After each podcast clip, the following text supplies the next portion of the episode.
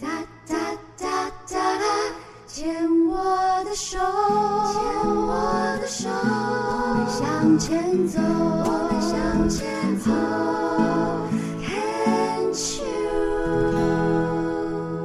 Can Cheers 牵手之声，欢迎收听黛比姚黛伟为大家主持的黛比的生命花园。大家好，不知道常常听我节目的或听我们 Podcast 的朋友们有没有注意到，黛比今天的声音很特别呢？是的，感冒啊，我感冒了，妈妈不准我出去玩。现在的呃，可能我们节目播出的时候是已经春天了，春暖花开，但是我认为。除了 COVID-19 还是不断的在肆虐之外呢，极端气候所造成的这种天气忽冷忽热，人类本来就是要适应环境，然后要找到生存下去的力量，但是这种极端环境真的会让人不知道怎么办才好。以前小时候哪里想到说家里会需要装暖气，现在会觉得说啊，为什么当初？我家的冷气不装个冷暖双用嘞，这样子，黛比是真的就是非常清楚，因为从三年前这个新冠肺炎开始肆虐的时候，黛比就是非常小心的一个人了，而且因为也持续在运动，所以不太容易让自己，不太允许自己生病。但是只要生病，黛比的这个症状都是蛮严重的，就是每年的。只要季节转换的话，大概都会有上呼吸道感染。那后来也找到了一些方法，让自己预防呃上呼吸道感染的这个变严重。那这次还是压不住，他就往下跑了，跑到下呼吸道了。所以在这一个疗程就必须让他走完，特别是那种。啊，下呼吸道意思就是往下跑，跑到支气管，跑到肺，所以那个要咳嗽，咳那种撕裂音，然后那个痰咳不出来，很痛苦。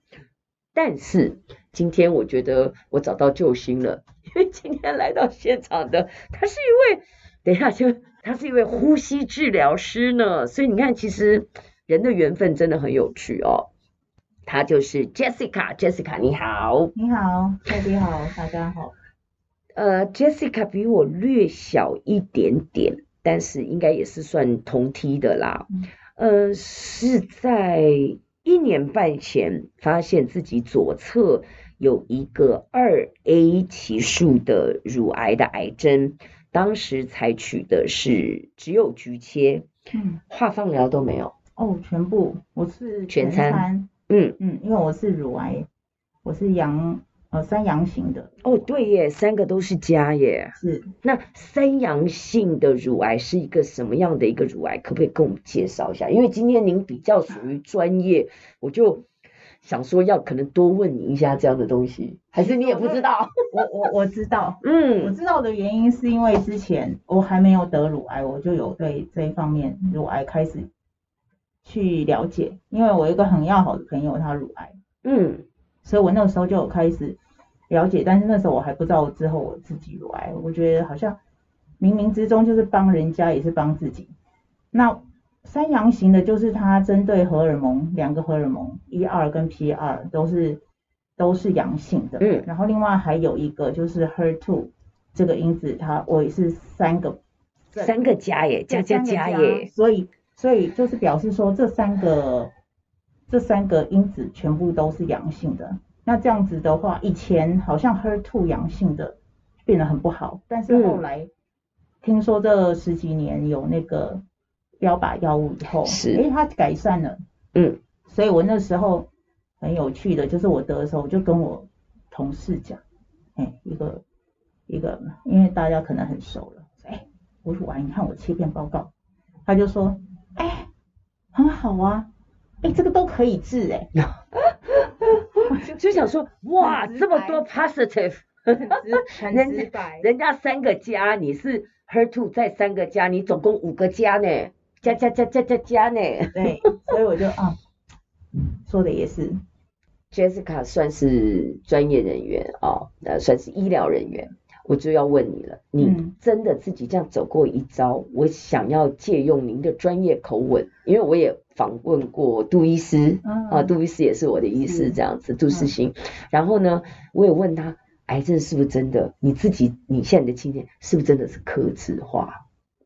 嗯，我们是倾向，那个对不对是一个目标，还没有。没有，可是你就讲，就是说那个治疗方法，你你真的大数据累积嘛，就是这个家我就是会用它的药物对应嘛。嗯可是你那个药物真的放到人的身上，每一个人又不一样啊，样，就是因人而异。是是每一个人的癌症都是独一无二的，嗯。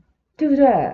没错，每个人病都是独一无二的，所嗯以其实他们现现在医疗其实杜医师应该也知道，我们在推那个精准医疗，是，他就是希望克制化，希望它是一个目标。所以你的克制化跟我的那个不太一样，我的克制化也表示说，因为它是因人而异。嗯，那你的克制化是说在治疗的方面是要克制化，嗯这个可不可以多讲一点？据我所知，就是我们乳癌有分四种嘛。嗯，那我我只是我是三阳型的，还有管腔 A、管腔 B，还有一个三阴型的。刚才对 Baby 有讲。嗯，所以我们每一种的治疗方式都不一样，然后它长的乳乳癌长的肿块长的地方，还有它长的形状，还有它长的部位，或是散的还是聚集的，嗯，全部都不一样。是或是还有没有转移，或者是有没有到淋巴都不一对样。对，其实医生他们会用他们专业的判断。嗯嗯嗯，有时候，自从我是癌友以后，我又去 FB 看到大家在讨论说，哎，我的术式是怎么样？哎，怎么跟你不一样啊？为什么我有用什么药你没有？其实没有办法这样比较，因为医生都会依照每个人他的不同，他是专门，等于是说他那医生应该都是专门为每个人自己量身打造的治疗。对，就是量身打造啦，嗯所以我才讲的克制化对，是是是，哦对，那就是那里。既然 Jessica 这样讲到，接下来呃，对于癌症的治疗上面，真的也是朝这个方向，就是精准就对了。嗯，现在精准啊，才不会医疗浪费嘛。嗯哼，那有一些，如果、嗯、如果你对那个药物没有对应的话，你打到身上，其实药物就是毒性的，都有就有毒性。你没有效，你一直打对你身上就没什么好处。然后所有的药，它在某一个比例之下，它有治疗症状的作用，但是多了它就是毒用，它就是会有副作用，因为必须 chem chemistry 化学的东西就是这样。打到身上就有副作用。那嗯，Jessica 本身是医护人员。嗯嗯，我不知道你有没有听过这样的说法，因为根据我自己的大数据累积，来到我们节目当中接受访问的乳癌的病友，有非常高比例是属于医疗人员，嗯，还有老师，有没有有没有听过这种说法？有啊，我们同事很多，真的哦认识很多。我觉得可能多少还是会跟压力有关啦。因为其嗯，实呃，医疗人员像我们在医，我们是每天像像我的工作，我每天都是要照顾那种比较重症的病人。那其实我们想，大家都希望说，医疗人员要对他们的家人照顾家照顾他们家人，要把他当做医疗人员的家人来照顾，这样用心，对不对？但是如果说他们治疗好了，他并不会像家人这样子感谢你，对，可是治疗不好，他也不会把把你当做家人感谢你，就是治疗不好，但是他就会觉得哇，那你是不是怎么样弄死他了，或者是什么的，就是可能也不能这样讲，就是嗯，他会希望你付出，但是他不希望你犯错，呃，也不是犯错，他希望他觉得你可能赋予你一个很大的使命，就是只能好了，不能坏。其实我们就后来变得非常的鸡婆，然后眼睛一看就觉得，哎，你今天是不是这样穿的太少啦，或者是什么，就会很鸡婆。有时候可能对家人也是，嗯，然后所以我们有时候家人也会把我们当做神哎，就是会觉得，哎，什么东西，哎，你你去，只要是家人有人生病，你应该可以去。的。你讲的还不只是自己的孩子，因为你是三个孩子的妈妈，哇哦，那还有你的亲戚，哦，我告诉你，我的亲戚，对，我的公公婆婆都是我自己照顾，嗯，然后他们，哇哦，对，那时候，呃，我的三个孩子还小的时候，刚好我公公婆婆他们也是生病，就是到呃 dementia 老年痴呆，痴呆对，对失智，然后我都是放在家里自己照顾。两个一起呀、呃，那个时候我小孩三个还很小，然后我的我的我大儿子出生的时候，我公公刚好就是生病，嗯。对，然后他那时候就 dementia，就是在家里卧床，嗯嘿，然后之后过了八十八年，然后过了几年，我婆婆就是也是跌倒，跌倒之后呢，我们就是送她去安养院，以后没多久，她因为低血糖休克，她也是变成植物人，对，所以那时候我们也是放在家里自己照顾，因为我觉得，因为我觉得我我对我来说不是植物人，还放在，呃哎呦，我觉得我会啦，我就是都自己照顾。我跟你讲，Jessica，你我听到这里，我真的心里就是一个声音，本节目的名言：你不生病谁生病？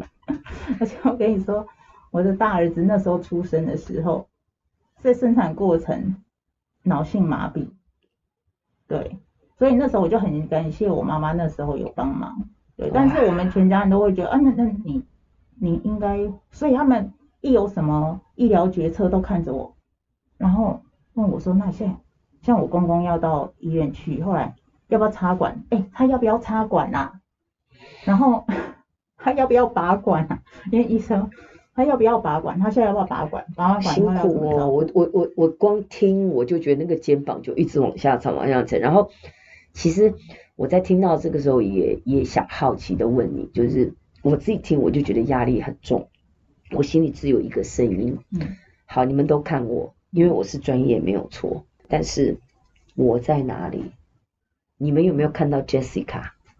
我在哪里？我不知道你有没有曾经问过这样的声音。哎，我那时候没有想到这个问题耶。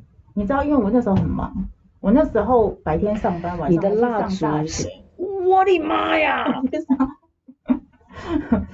因为我是念在职班，老师还会说啊，你你你不是很专业吗？啊，我讲错你要讲啊，你要知道啊。